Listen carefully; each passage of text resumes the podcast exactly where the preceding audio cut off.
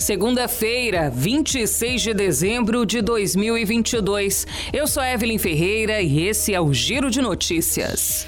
O ministro da Justiça, Anderson Torres, afirmou neste fim de semana que a confecção de passaportes foi retomada pela Polícia Federal. A normalização das atividades ocorre após o governo federal liberar 31,5 milhões de reais em verbas para a Polícia Federal. A confecção dos documentos havia sido interrompida por falta de orçamento. Cerca de 100 mil pessoas aguardam na fila a emissão do documento. De acordo com o ministro, os passaportes de quem fez a solicitação entre os dias 1 e 22 deste mês serão produzidos gradativamente. Ele orientou as pessoas a consultarem o status do pedido no site da Polícia Federal e só irem ao posto buscar o passaporte quando aparecer disponível para entrega. Ainda segundo Torres, os prazos para novas solicitações serão normalizados depois que as solicitações já feitas forem normalizadas. Em novembro, a entrega de passaporte já havia sido interrompida por seis dias, também por falta de verba.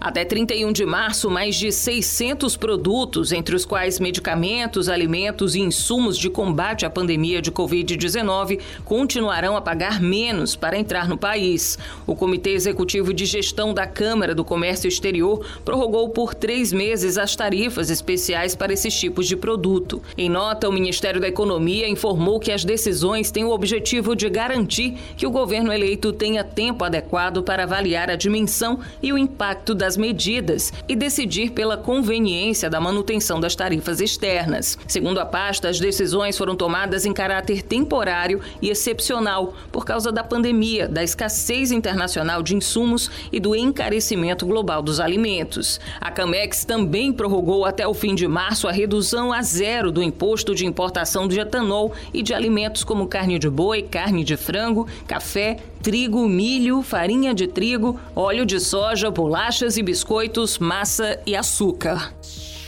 Os brasileiros tinham mais de 2 bilhões de reais em grupos de consórcio no fim de 2021.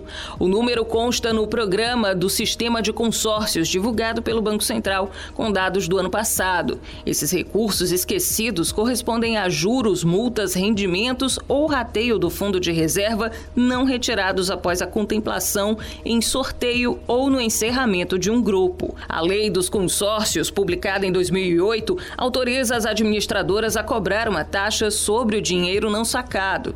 Em 2021, essa taxa arrecadou quase um bilhão de reais, 14,6% a mais que em 2020. As cotas ativas em consórcios somaram 8 milhões e meio de reais no fim do ano passado, aumento de 7% em relação a 2020. Elas estavam distribuídas da seguinte forma: 4 milhões de automóveis, 2 milhões e 300 mil de motocicletas, 1 milhão e 200 mil reais de imóveis imóveis e quase 900 mil reais para os demais tipos de bens e de serviços. O Giro de Notícias tem produção de Igor Silveira, na sonoplastia Edinho Soares. Essas e outras notícias você confere no gcmais.com.br.